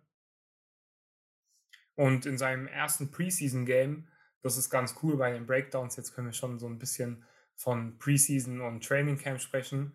In seinem ersten Preseason-Game sah er auch schon sehr gut aus. Also es wird auf jeden Fall interessant in New England, wer diesen Starting-Job gewinnen wird. Ich glaube, dass Bill Belichick auch ein Coach ist, der da nicht hesitant ist, einfach den besseren Spieler zu nehmen, ob das jetzt Cam Newton ist, der seit Jahren Star in der NFL ist, oder Mac Jones, der da als Rookie dazugekommen ist. Äh, da wird der bessere Spieler, denke ich, den Starting-Job auch kriegen und ich bin gespannt, wer das sein wird. Das ähm, ist auf jeden Fall eine Storyline, die wir und auch alle anderen Zuhörer verfolgen werden. Was man auf jeden Fall zu dieser Offseason sagen kann, ist, dass es sehr positiv in dem Sinne war, dass sie einfach mehr Passempfänger für wer auch immer QB spielt, geholt haben. Mehr Optionen da, den Ball zu verteilen, vor allem auf der Teilend-Position jetzt wieder zwei gute Tight Ends. Ich habe ja schon einmal gesagt, dass es so ein bisschen an Gronk und Hernandez erinnert. Den Namen Hernandez, den möchte man ja immer äh, so ein bisschen vorsichtig erwähnen, aber bevor er dann seine Karriere als Mörder begonnen hat, hatte er auch einen sehr erfolgreichen Start in seiner NFL-Karriere und der und Gronkowski waren so eins der bekanntesten Teil-End-Tandems aller Zeiten in der NFL. Und John Smith und Hunter Henry, die könnten das so ein bisschen nachempfinden. Was äh, bei denen ganz interessant ist, das sind beides Tight Ends, die sowohl sehr gut blocken können, als auch ganz gute Passempfänger sind. Also die kann man sehr vielseitig einsetzen. Was positiv daran ist, dass wenn sie in so zwei Tight End Formations rauskommen, was sie wahrscheinlich sehr oft machen werden, weil sie den beiden sehr viel Geld gegeben haben, die werden sie wahrscheinlich nicht immer auf der Bank sitzen lassen. Aber dann ist es natürlich schwer für die Defense zu wissen, weil also zwei Tail End Formation ist erstmal eine sehr heavy Formation, da geht man erstmal vom Run aus, aber wenn die äh, auch noch einen guten, wenn die auch noch gute Passempfänger sind, dann können sie aus dieser Formation auch passen. Und wenn sie aus der gleichen Formation laufen und passen können, das macht es einfach nicht einfach für die, äh, für die verteidigende Mannschaft. Und das kann sehr schwer werden. Ein weiterer positiver Aspekt ist, dass sie Dante Hightower zurückbekommen. Der hat letztes Jahr ein Opt-out hier wegen Covid gehabt. Und ich glaube, der hat den, der Patriots Defense vor allem sehr gefehlt, die eigentlich immer noch sehr gut war, auch wenn da viele Spieler weg waren. Aber Dante Hightower hat da auch einfach als Leader gefehlt. Dann kriegen sie auch noch Kyle Van Neu zurück in diese Defense. Das sind beides sehr wichtige Teile und Kyle Verneu ist gerade auch so ein sehr versatile Spieler, der den Pass rushen kann, der aber auch ähm, zurück in die Coverage droppen kann und dort mehr als Inside Linebacker fungieren kann. Also sehr versatile und auch sehr wichtig für diese Patriots Defense. Die Defense sieht, wie ich finde, einfach auch auf anderen Positionen, vor allem in, in der Secondary, sehr gut aus. Und ich glaube, dass sie das Leben für manche Teams sehr schwer machen würden. Zum einen, was ich gesagt habe, mit dieser Formation da, mit den Tight Ends und dass sie viel laufen können. Und dann mit dieser guten Defense, ich glaube, die werden viele Teams einfach frustrieren, weil die Teams gegen sie den Ball nicht bewegen können und die Patriots dann mit viel Lauf, vielen kurzen Pässen, auch mit Cam Newton, wenn er spielt, der auch mal laufen kann für ein, zwei Yards, damit werden sie auch viel Zeit essen. Und ich glaube, es werden vielleicht nicht immer schöne Spiele von New England sein, aber für die gegnerischen Teams wird es sehr frustrierend und auch sehr schwierig. Und man muss auch, wir sagen es immer gerne dazu, aber in so einem Patriots-Team muss man einfach vertrauen wegen den Coaches, die sie da haben. Sie sind letztes Jahr mit einem sehr schlechten Roster und sehr schlechten Quarterback-Play von Cam Newton trotzdem 7 in 9 gegangen. Und jetzt haben sie all diese Neuzugänge geholt, die auch wirklich gute Rollen bei ihnen spielen können. Also es war auch mit Bedacht, diese Spieler, die sie geholt haben. Sie haben nicht einfach zwei Tight Ends geholt, um die zu holen. Ich glaube, dass sie auch wirklich die Idee hatten, da dann mehr zu laufen und es schwieriger für Defenses zu machen, da zu erahnen, was sie aus diesen zwei Tight End Sets machen, aus diesen Heavy Formations. Und ja, es wird auf jeden Fall sehr hart für manche Teams.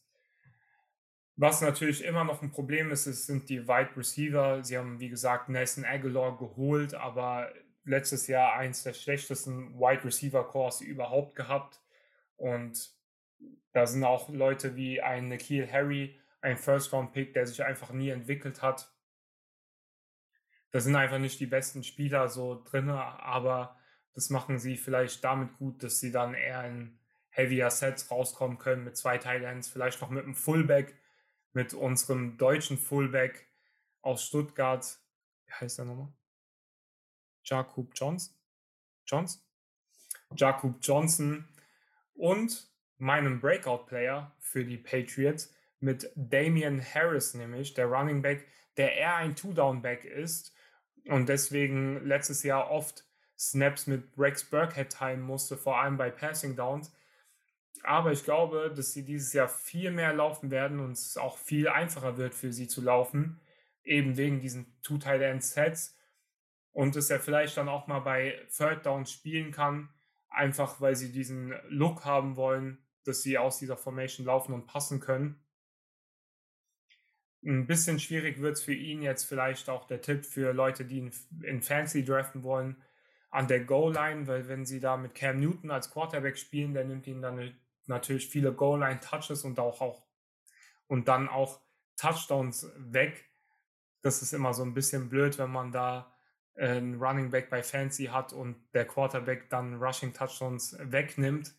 Das ist sehr ärgerlich, aber ich glaube, dass Damian Harris trotzdem ein sehr gutes Jahr haben wird. Einzige, was man auch dazu sagen muss bei den Patriots, ist, dass Cam Newton letztes Jahr sehr, sehr schwach war. Und wenn sie jetzt wieder mit Cam Newton spielen, ist natürlich die Frage, ob er sich verbessert hat oder ob sie da einen schnellen Switch auf der Quarterback-Position machen müssen. Und Zudem muss man sagen, und das haben wir jetzt auch schon bei den anderen Teams mehrfach erwähnt, dass die AFC East einfach eine sehr gute Division ist und es da schwer sein wird für die Patriots viel zu reißen, weil sie mit den Bills und mit den Dolphins zwei sehr gute Teams haben. Und dann wird es auch darauf ankommen, wie du schon angesprochen hast, auf Woche 1 und Woche 18, diese Spiele gegen, den Dolph gegen die Dolphins, wo sie da hoffentlich den zweiten Platz noch erreichen können aber ich glaube, mit dem ersten wird es leider sehr schwierig, da die Buffalo Bills sind da ein sehr dominierendes Team und auch, glaube ich, immer noch ein besseres Roster als die Patriots. Dann noch zu, zu guter Letzt, Strains of sehr schweres Wort, Strains of Schedule, da haben die Patriots das 13. einfachste, also auch ein sehr machbares und wie gesagt, ich glaube, dass sie mit dieser Philosophie mit der guten Defense und dem vielen Laufen, da werden sie es vielen Teams schwer machen. Was glaubst du denn, Tristan? Sehen wir eher früher oder eher später Mac Jones? Boah, also ich glaube. Sehen wir ihn überhaupt? Ich glaube, dass wir in Woche 1 sehen werden, ehrlich gesagt. Also. Ehrlich? Ich fand, er sah in der Preseason sehr überzeugend aus und ich glaube, Bill Belichick ist da auch einfach ein Coach, der, der macht keine Politik, denen ist es egal. Äh, nicht, ja. Äh, zum Beispiel bei den Bears, da sieht man es mit McNaggy, dass sie da vielleicht, also warum willst du Andy Dalton, also warum überlegst du es dir überhaupt? Du hast gesehen im ersten Preseason-Game, was Justin Fields zeigen kann.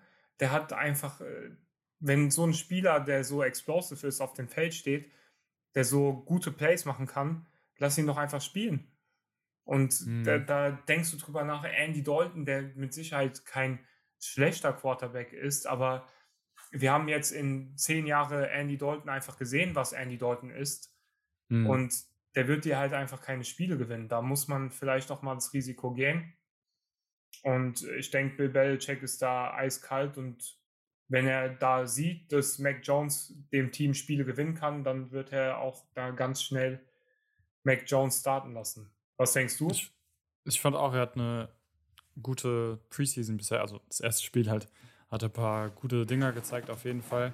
Aber bei Mac Jones war das ja auch schon von vornherein eigentlich der Fall, dass er so als der NFL-Readyste fast schon angesehen wird. Er ist auf jeden Fall vom Potenzial her der womöglich schlechteste QB dieser Draft Class, aber von dem Level her, auf dem er sich schon befindet, ist er vielleicht ja der beste, zweitbeste so. Okay, Trevor Lawrence vielleicht noch drüber ihn, aber die anderen sind schon eher, die brauchen, denke ich, schon eher noch ein bisschen Zeit. Deswegen ist dann auch unfair an der Stelle, Andy Dalton und Justin Fields die Situation bei den Bears zu vergleichen, glaube ich, weil ich kann mir schon vorstellen, dass Justin Fields, denke ich, eher noch einen Moment bräuchte, auch wenn er auch sehr gut in der Season, in der Preseason war. Aber ähm, bei den Patriots Mac Jones denke ich, dass er ja jetzt schon spielen könnte. Deswegen, ich weiß nicht, ob er Woche 1 schon auftritt, ehrlich gesagt. Ich kann mir vorstellen, vielleicht, dass, also ich glaube nicht, dass er startet irgendwie. Höchstens, höchstens kann ich mir vorstellen, dass er dann eingewechselt wird, wenn Cam Newton gegen die Dolphins vier Picks wirft oder so. Ähm, oder dass er halt nur halbwegs oder nicht, einfach, einfach nicht gut spielt, die ersten paar Spiele, und dann ist der Woche 2, 3, 4 reinkommt oder sowas und startet. Aber ich weiß, es wäre schon, wär schon krass, wenn Mac Jones startet irgendwie, aber ähm, nicht unwahrscheinlich, sagen wir es mal so. Nicht unwahrscheinlich. Ich kann mir auch aber, nicht vorstellen, dass ein Cam Newton das so gut hinnimmt, wenn mh. dann in Woche 1 direkt ja. Mac Jones starten wird. Ja, aber du hast ja gesagt, mit Bill Belichick, der will nur die besten Spieler auf dem Feld haben, der macht halt keine Politik. Du bist und ein Veteran, spielst scheiße, okay, dann äh, kommt halt der junge Rookie-Quarterback rein, der wenigstens Bälle an den Mann bringt und so. Und Woche 1 ist, wie du ganz richtig gesagt hast, auch ein sehr wichtiges Spiel für die Patriots. Das muss man ja, direkt gewinnen und da kannst du nicht sagen, okay, wir lassen Cam Newton nochmal starten, um zu sehen, mhm. ob es gut läuft. Nee, du musst dieses Spiel gewinnen und da wird der bessere von den beiden spielen. Ja, denke ich auch. Und generell zu den Patriots nochmal ganz kurz. Ähm, ich finde auf jeden Fall, dass sie dieses Jahr wieder nach dieser ja, krassen Offseason, was sie da alles für Spieler ins Boot geholt haben, ist schon heftig. Äh, ich glaube, dass sie in dieser nächsten Saison auf jeden Fall ein sehr, sehr unangenehmes Team auch sein werden. Vor allem halt in der Defense mit den ganzen Neuzugängen, aber auch in der Offense ähm, haben sie sich ordentliches Talent geholt, was auch bitter nötig war die Defense war ja eigentlich äh, trotz, trotz einer durchwachsenen Saison nicht unbedingt schlecht, aber jetzt, was für Spiele die jetzt wieder zurückkriegen und äh, neu geholt haben, ich denke, die Patriots werden ein sehr unangenehmes Team auch sein. Und genauso wie die Miami Dolphins. Deswegen, am Ende werden wir nochmal ganz kurz darüber reden, aber deswegen sehe ich die da so Kopf am Kopf rennen, äh, Kopf an Kopf rennen bisher. Aber kommen wir erstmal zu einem Team, was vielleicht nicht unbedingt ähm, oben mitspielt in der Division. Und zwar die New York Jets. Die sind letztes Jahr 2-14 gewesen und hatten den Second Overall Pick. Leider gibt es halt auch nicht so wirklich viel Gutes über die 2020-Saison von den Jets zu berichten. Äh, es gab zwei spektakuläre Wins immerhin gegen die LA Rams und gegen die Browns. Damit hat, glaube ich, niemand gerechnet. Ich meine, es waren beides Playoffs-Teams. Und beide Teams haben auch äh, Wins, ein Win in der, oder sind eine Runde weitergekommen in den Playoffs. Also es waren auf jeden Fall sehr gute Teams. gegen die, äh, die die Jets da am Ende noch gewonnen haben. Es war, es war sogar ganz am Ende der Saison, wo man meint, meinen müsste, dass die Jets jetzt einfach halt tanken, die letzten paar Spiele und einfach ja, den First Overall sich sichern wollen. Aber nein, sie gewinnen auch diese zwei Spiele, um dann den Second Overall zu kriegen und eine etwas geschmälertere Quarterback-Auswahl zu haben. Ein Spieler immerhin, über den man Positives berichten kann, ist Mackay, Big Ticket Beckton. Der hat eine sehr gute Saison gespielt aber ist leider auch nur einer der wenigen Spieler, der wenigen jungen Spieler, die Flashes gezeigt haben. Ein anderer ist noch undrafted Free Agent Linebacker Bryce Huff, der auch eine gute Saison gespielt hat, aber ansonsten, wie gesagt, gab es nicht so wirklich viel Positives, nicht so wirklich viel Gutes über die New York Jets zu berichten. Ich meine, wenn ein Team 2-14 geht, dann sind mehr Probleme zu berichten als gute Dinge. Ist halt einfach so. Ähm, deswegen die ganzen Probleme muss ich jetzt nicht unbedingt auflisten. Die ergeben sich vielleicht gleich auch nochmal, wenn ich genau darüber rede, aber ähm, es war einfach mal wieder keine sehr gute Saison für die Jets. Aber immerhin, sie haben ein bisschen was getan für ihr Roster. Für die Defense zum Beispiel haben sie ähm, Lamarcus Joyner gesigned, den Safety von den Raiders. Finde ich das ein gutes Signing. Ich finde auch Sheldon Rankins, den sie von den Saints gesigned haben, ein gutes Signing. Und vor allem, darüber haben wir auch schon mal geredet, Carl Lawson jetzt bei den Jets, ähm, der da so ein bisschen underrated war auch vorher bei den Bengals und jetzt über die Edge-Position, denke ich, sich als Starter durchsetzt und da in dem neuen System unter Head Coach, unter neuem First-Year-Head Coach Robert Saleh auf jeden Fall einen Impact haben wird. Dann aber auch für die Offense, die auch nicht gut gespielt hat, was vielleicht auch ein bisschen an dem damaligen Quarterback lag, aber auch ein Stück weit an den Weapons. Da haben sie jetzt immerhin äh, Corey Davis gesigned und auch ein Wide Receiver Elijah Moore gedraftet, der bei vielen, glaube ich, ziemlich high ist und auch für Fantasy ziemlich high ist. Elijah Moore, der da auf jeden Fall das Potenzial hat, sich sogar als Number One Receiver irgendwie durchzusetzen und die meisten Targets auf sich zu ziehen, jetzt mit dem neuen Quarterback eben den sie an zwei gedraftet haben. Zach Wilson, der womöglich sogar der beste Quarterback ist, den sie seit langem hatten oder potenziell der beste Quarterback ist, den sie seit langem hatten dort in New York. Ähm, Sam Darnold, den sie ja jetzt letzte Saison getradet haben zu den Carolina Panthers, der hat es ja leider nicht mehr so wirklich gebracht. Von dem haben sie sich verabschiedet und mit Zach Wilson, denke ich, können sie da in eine etwas äh, zumindest neu auferlegte Zukunft irgendwie blicken und äh, hoffen, dass Zach Wilson endlich dieses Franchise turnen wird. Ähm, zusammen mit Sam Darnold haben sie leider auch Brian Poole und Bradley McDougald verloren, die beiden DBs. Ähm, jetzt nicht mehr bei den Jets. Da sehe ich auch schon mal so ein bisschen trotz alledem ein kleineres Problem, weil Brian Poole war gar nicht mal so ein schlechter Cornerback. Und die Cornerbacks, die halt jetzt da sind, ich weiß ja nicht, ob die äh, wirklich da irgendwie Bälle wirklich von Josh Allen oder so jetzt zum Beispiel äh, abfangen können.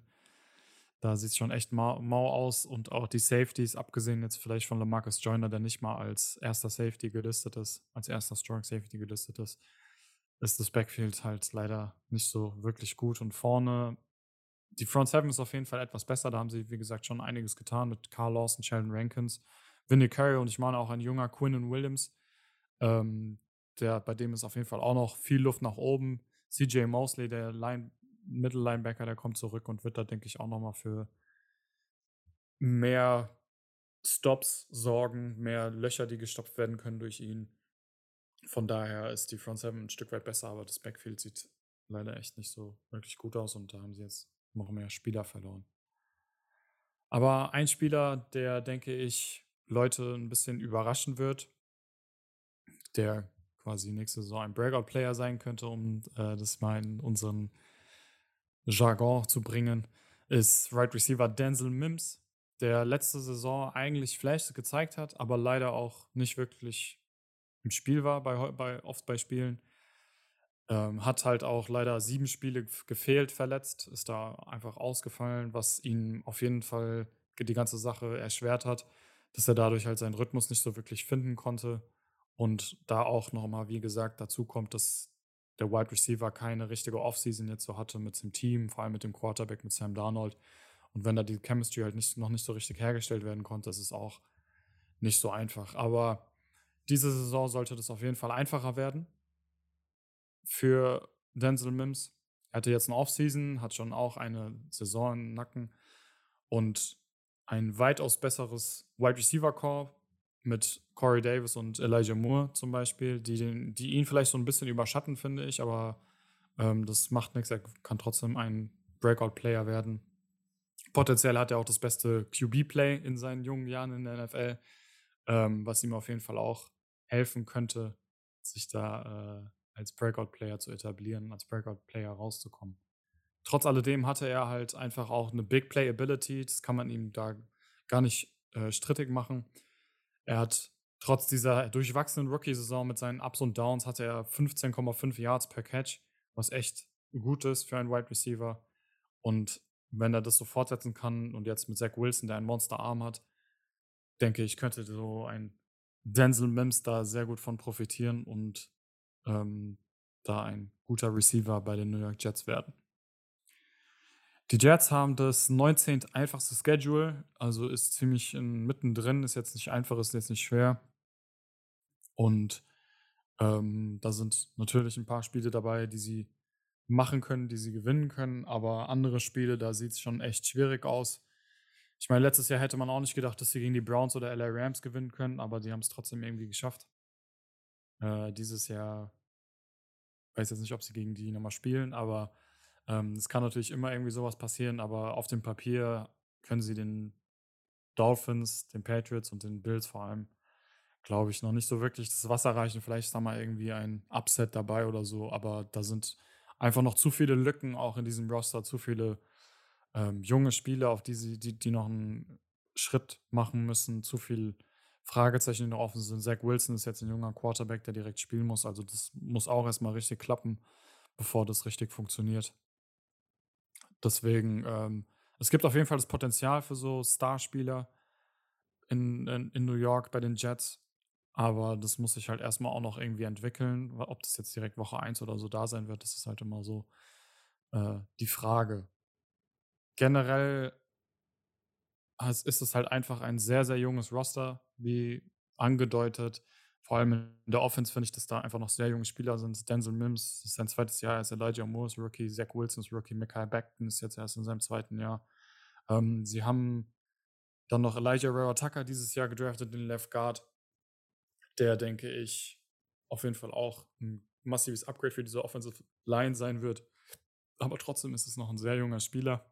Sie haben auch Michael Carter gedraftet, der meiner Meinung nach auch das Potenzial hat zu einem Breakout-Player, weil vor allem ähm, die linke Seite jetzt mit Mackay Beckton und Elijah Tucker, die linke Offensive Line-Seite sieht sehr gut aus und die Jets unter Robert Saleh könnten viel Outside Zone spielen und wenn Michael Carter dann da, ähm, der meiner Meinung nach ein Running Back, der Running Back ist, der perfekt ist für dieses System, für diese Outside Zone Runs, wenn äh, der dann hinter so zwei guten und also hinter so zwei guten Offensive Linemen auf der linken Seite da durchlaufen kann, dann wird das dem auf jeden Fall auch das Leben einfacher machen. Es ist einfach ein junges Roster, deswegen muss ich auch ganz ehrlich sagen, no pressure an die New York Jets. Dieses Jahr wird es, denke ich, halt auch nichts mit den Playoffs. Ich denke, ich habe eigentlich in so einer ähnlichen Situation, ich meine, die Jaguars, die waren halt einen Pick vor denen noch, aber die sind, die waren oder sind in so einer ähnlichen Situation. Aber ich finde, da brauchen die Jets einfach noch mehr, um irgendwie noch, noch mehr competitive zu sein. Anders als jetzt bei den Jacks zum Beispiel im Vergleich, ähm, die meiner Meinung nach schon ein besseres Roster hatten oder haben als die New York Jets und womöglich auch erstmal den besseren Quarterback, wie das in Zukunft dann sich entwickelt, weiß man nicht genau, aber deswegen No Pressure Jets ist mein Slogan jetzt für, die, für diese Jets-Saison. Sie sollen einfach ihren Spaß haben, sie sollen einfach quasi äh, ihre Schritte in die richtige Richtung machen, sich entwickeln und ich glaube, dann haben die Jets auf jeden Fall schon eine blühende Zukunft vor sich. Nur leider nicht dieses Jahr. Spaß ist, glaube ich, aber das richtige Stichwort für die Jets. Ich glaube, es wird ein Team sein, was vielleicht nicht das Beste ist, aber was durchaus Spaß machen wird, sich anzugucken. Vor allem mit den Options, die sie jetzt vor allem in der Offense haben. Zach Wilson wird, glaube ich, ein paar Plays raushauen, die man dann in der ganzen nächsten Woche auf Instagram sehen kann. Oder früher hat man ja immer gesagt, oh, that's a Sports Center Play. Ich glaube, so Highlight Plays wird Zach Wilson ganz oft raushauen. Elijah Moore, den du angesprochen hast, ich glaube, der wird sehr viel Spaß machen, sehr speedy Deep Threat und dann gepaart mit Zach Wilsons Arm. Das verspricht auf jeden Fall sehr coole Plays. Und Michael Carter bin ich auch schon vor dem Draft ein sehr großer Fan von gewesen. Und dann in diesem Outside Zone Scheme ist einfach perfekt. Mit Mike LeFleur haben sie auch einen sehr, sehr guten Offensive Coordinator, wie ich finde. Und dann Robert Sala, der die Defense der Jets übernimmt. Auch sehr gutes Coaching eigentlich, die die Jets auf jeden Fall in die richtige Richtung pushen wird. Aber hast du auch sehr richtig gesagt, sie sind einfach noch nicht gut genug vom Roster her, um mit diesen anderen Teams mitzuhalten. Aber man kann als Jets sein, find, als Jets-Fan finde ich schon sehr glücklich sein, dass das in der Offseason jetzt so ein bisschen in die richtige Richtung ging. Und jetzt muss man einfach nur hoffen, dass Zach Wilson eine gute Season hat, in der er sich gut entwickelt, besser wird, ein paar Plays macht auch.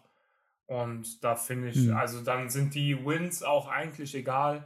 Aber ja, wenn, wenn die Dinge eintreffen, dann ist man, denke ich, als Jets-Fan sehr glücklich. Und wenn man dann noch ein paar Spiele hat, die da Spaß machen, ein paar coole Plays, dann äh, ist es, glaube ich, alles, worauf man hoffen kann als Jets-Fan. Und ja, finde ich auch Fall. nicht verkehrt, wenn man so ein Rebuild hat, dann muss man halt so Jahre auch durchmachen. Auf jeden Fall. Es ist immer noch ein Rebuild. Kann man gar nicht anders sagen. Ähm, und es geht wirklich einfach nur um Entwicklung, um Teambuilding, dass sich da das Coaching-Staff etabliert, dass sich die jungen Spieler etablieren und alles, dass man da eine ganz klare Handschrift auch irgendwie erkennt in New York, wo es langgehen soll, in welche Richtung es gehen soll. Ähm, ich denke auch, dass den Jets trotz alledem eine gute Zukunft bevorsteht. Aber halt, wie gesagt, im Vergleich zu anderen Teams, die so in einer ähnlichen Situation sind, wie jetzt zum Beispiel ähm, die angesprochenen Jacksonville Jaguars oder auch, ja gut, ist jetzt sein zweites Jahr, aber eigentlich auch die Chargers. So ist auch noch ein sehr junges Team, so, oder zumindest ein junger Quarterback und ein First-Year-Headcoach und so. Ich finde halt, da sind die schon weit hinten dran, was das alles angeht, aber wenn dieses Jahr halt wirklich so dieses Entwicklungsjahr ist für die ganzen Spieler, dann soll es halt so sein. Und die sollen einfach den Spaß haben. Spiele gewinnen, von denen keiner das erwartet, so. Ähm, ich denke auf jeden Fall nicht, dass sie irgendwie Pushover sein werden, die Jets. Letztes Jahr war die Defense auch schon teilweise gar nicht so schlecht, äh, was, was das Play angeht. Deswegen, ich denke, dass, dass sie kein Pushover irgendwie sein werden und da komplett abkacken werden. Und das wollen, das will jetzt Robert Saleh auch wahrscheinlich nicht. Deswegen denke ich, ähm, steht den Jets trotz alledem eine gute Zukunft bevor. Ja, ich glaube, die, viel größere Debatte ist jetzt Saleh oder Salah. Ich bin eigentlich der Meinung, dass oh, der Robert Salah, Salah heißt. Und du sagst immer Saleh und ja, wird mit das e macht mich halt. dann unsicher, ja. Also unsere, unsere, Zuhörer können äh, uns dann ja. sagen, wie er richtig heißt. Ich bin mir da gerade auch gar nicht mehr so sicher. Ich dachte Robert Sala. Aber ja, vielleicht hast du da auch falsch sagt, dann kommt es richtig vor. vielleicht. Aber ja. ja wir haben äh, letzte Woche darüber gesprochen. Wir haben einen, einen Freund und der nennt den Kelvin immer Calvin. Schon seit schon seit schon, sechs, schon seit sieben Jahren oder so. Ja. Immer Calvin und keiner hat ihn da je verbessert und ja, der heißt einfach Calvin für ihn, aber. Mittlerweile, glaube ich, heiße ich vielleicht auch so. Ich nenne mich selbst jetzt mittlerweile Calvin. ja, manchmal ist es einfach so und ja, ist auch egal, wie er heißt. Ist auf jeden Fall positiv für die Jets, dass sie da jetzt einen guten Head Coach haben, anders als Adam Gase die letzten Seasons. Das war echt ein Trauerspiel. Da kann man jetzt mit Hoffnung in die Zukunft blicken als Jets-Fans, glaube ich. Äh, alles positiv bis jetzt. Jetzt kommen wir ähm, zum schwierigsten Teil. Oh also ich sag mal so, die, die Extremen haben wir, glaube ich, da sind wir uns einig. Aber das ist also, irgendwie immer so. Also 1 und 4. Ja, das stimmt. 1 und 4 ist relativ deutlich, aber dann in der Mitte wird es ein bisschen schwieriger. Shoutout geht raus an deinen Vater. Die Buffalo Bills, denke ich, da kann kein anderer aus der Division ihnen das Wasser reichen. Vielleicht könnt ihr die ein bisschen ärgern, so in dem einen oder anderen Spiel, aber auf lange Sicht, äh, glaube ich, dass die Buffalo Bills einfach sich da als erster durchsetzen. Ja. Okay, jetzt zwei, also. Jetzt wird es schon schwieriger, ne? Also ich sag ganz kurz, ich habe auf zwei die Patriots. Ich weiß nicht, wie Oha. du das siehst, aber ich habe da die Patriots und ähm, ich glaube auch eigentlich dran, dass sie das bessere Team sein werden. Letztes Jahr mit einem sehr schwachen Roster, sehr schlechten Quarterback Play 7 and 9 gegangen, also auch nicht mal so schlecht. Hm. Ich glaube, ähm, da unterschätzt man die und Bill Belichick, den sollte man eigentlich nie unterschätzen. Schwer, schwer. Äh, ich glaube tatsächlich, wenn Mac Jones spielt, dann können die echt Zweiter werden. Weil der einfach so ein Quarterback auch ist, um jetzt nicht nochmal zu viel darüber zu reden, weil wir schon ausgiebig, ausgiebig über die Patriots gesprochen haben, aber der ist, glaube ich, so ein Quarterback, der macht dir nicht krasse Plays, der ist nicht super flashy, aber der macht auch nicht viele Fehler und ich glaube, so jemanden in diesem Team reicht schon aus, um äh, da ordentlichen Football zu spielen und da auch erfolgreich zu sein. Und mit der Defense noch, also ist jetzt die Frage, ist die Miami Defense oder die Patriots Defense besser? Die, die, die Miami Defense ist immerhin schon etabliert. Letztes Jahr war sie sehr gut. Weißt du, wir hätten so einführen sollen, dass jeder ein Veto hat, weil letzte Woche, da wolltest du eigentlich, oder so war zumindest mein, mein Gefühl, dass du die Broncos auf zwei haben wolltest. Und da habe ich dich noch ein bisschen überstimmt. Jetzt in Und der jetzt, letzten Folge führen wir was Neues ein. Ein Veto. Lass, lass, uns, lass uns überlegen einfach zusammen. Äh, Patriots Zweiter, wirklich. Also ich finde, dass sie äh, letztes Jahr eigentlich eine ganz gute Defense hatten und dort jetzt ja, nochmal ja. sehr gute Pieces dazu bekommen. Dante Hightower, mhm. der Veteran, der da wieder dazu kommt, Kyle Neu, Matthew Judon, Devon mhm. Gottschall da in der Mitte. Dann noch Jalen Mills, vielleicht als zweiten Corner, Stephon Gilmore. Secondary sieht sowieso gut aus bei den Patriots. Also es wird auf jeden Fall sehr schwierig. Ah, also der, Ho der Hot Take wäre natürlich äh, zu den Patriots zu tendieren. Oh Mann, also ist schon sehr schwer. Ist schon wirklich sehr schwer. Ich weiß nicht. Ich glaube, nee, ich glaube, die Dolphins machen es. Okay, dann mhm. äh, einigen wir uns da auf die Dolphins. Ähm, ja, wir müssen uns eigentlich einigen. Das stimmt. Äh, also, du I kannst agree to disagree. 50-50. Ja, genau, I agree to disagree. Wir müssen ähm, ja. einigen. Okay, dann die Dolphins auf zwei, die Patriots auf drei, aber wie ihr eben schon gemerkt habt, das ist sehr, sehr knapp zwischen den beiden Teams. Das könnte in beide Richtungen gehen. Und dann auf dem vierten Platz, da ist es nicht mehr so knapp, die New York Jets, die, auch wenn sie jetzt in unserem Ranking letzter sind, trotzdem hoffnungsvoll und positiv auf die Season blicken können. Auf jeden Fall. Und dann haben wir es äh, somit auch geschafft, Kelvin. Acht Divisions gepreviewt. Ich würde gerne wissen, insgesamt, wow. wie viele Stunden wir äh, jetzt über die verschiedenen Divisions gesprochen Stunden. haben. Ja, die Folgen gingen jetzt, die Folgen letzte Woche jetzt, fast zwei Stunden. Ja, genau. Die Folgen gingen jeweils über eine Stunde. Also ja. so zwischen einer Stunde fünf, einer Stunde zwanzig teilweise so, glaube ich, gingen die Folgen. Und das heißt, wir haben mindestens acht Stunden über die ganzen Divisions insgesamt gesprochen. Das ist schon echt sehr viel. Also das sollte mehr als genug Content sein, mehr als genug Infos sein, um sich da ordentlich auf die, auf die neue Season jetzt vorbereitet zu fühlen. Scheiße, jetzt habe ich keinen Punkt gemacht. Das war, das war so eine Tristan-Aktion von dir eben, am Ende des Platzes ja, ja. hochzugehen. Da denkt ja. man, da kommt noch was, aber ja. Da kam gerade, da sollte eigentlich nichts mehr kommen. Oh Mann. Alle Divisions kann ich mehr sprechen. Nach acht Stunden Division kann man das mir mal verzeihen, oder? Ja, das kann man dir verzeihen, wenn man da nicht mehr die Ein äh, Punkt richtigen. Nicht stimmt. Aber du hast sehr richtig gesagt, wir sind auf jeden Fall bestens vorbereitet auf die Season. Und jetzt noch, und, und jetzt noch mal an der Stelle der kleine Teaser für nächste Woche, wenn wir noch besser vorbereitet sein wollen. Da kommt nicht unsere Fantasy Football Frenzy Folge raus. Dort reden wir eine Stunde oder vielleicht auch sogar länger, so wie ihr uns kennt, wird es wahrscheinlich länger sein. Reden wir über eine Stunde über Free, äh, Free Agency die ganze Zeit, äh, über eine Stunde über Fantasy Football. Also wenn ihr da Fantasy Football Fan seid, dann schaltet auch nächste Woche wieder ein beim Bandwagon Football Podcast. Hab uns, hab heute entschieden, dass wir auch eine ganz coole Abbreviation haben eigentlich. BFP.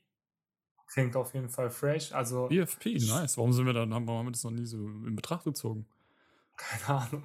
Ich bin, heute habe ich so nachgedacht, so, ah, BFP klingt auch cool. Also schaltet ein nächste Woche beim BFP.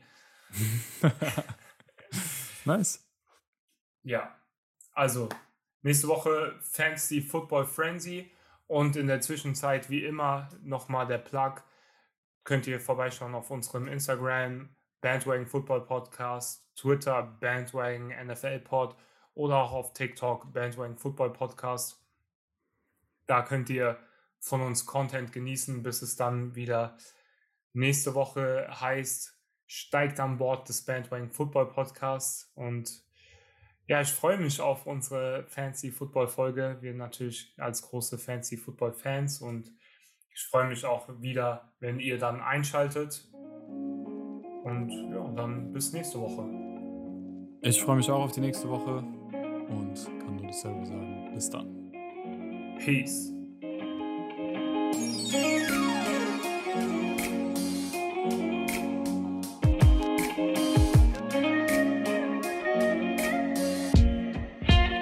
Aber bei Mac Jones war das ja eigentlich auch schon immer der Fall, fast schon, dass er mit der NFL spielte. Oh, sorry, ich dachte, ich habe Stunden Ich dachte, ich hätte Stunden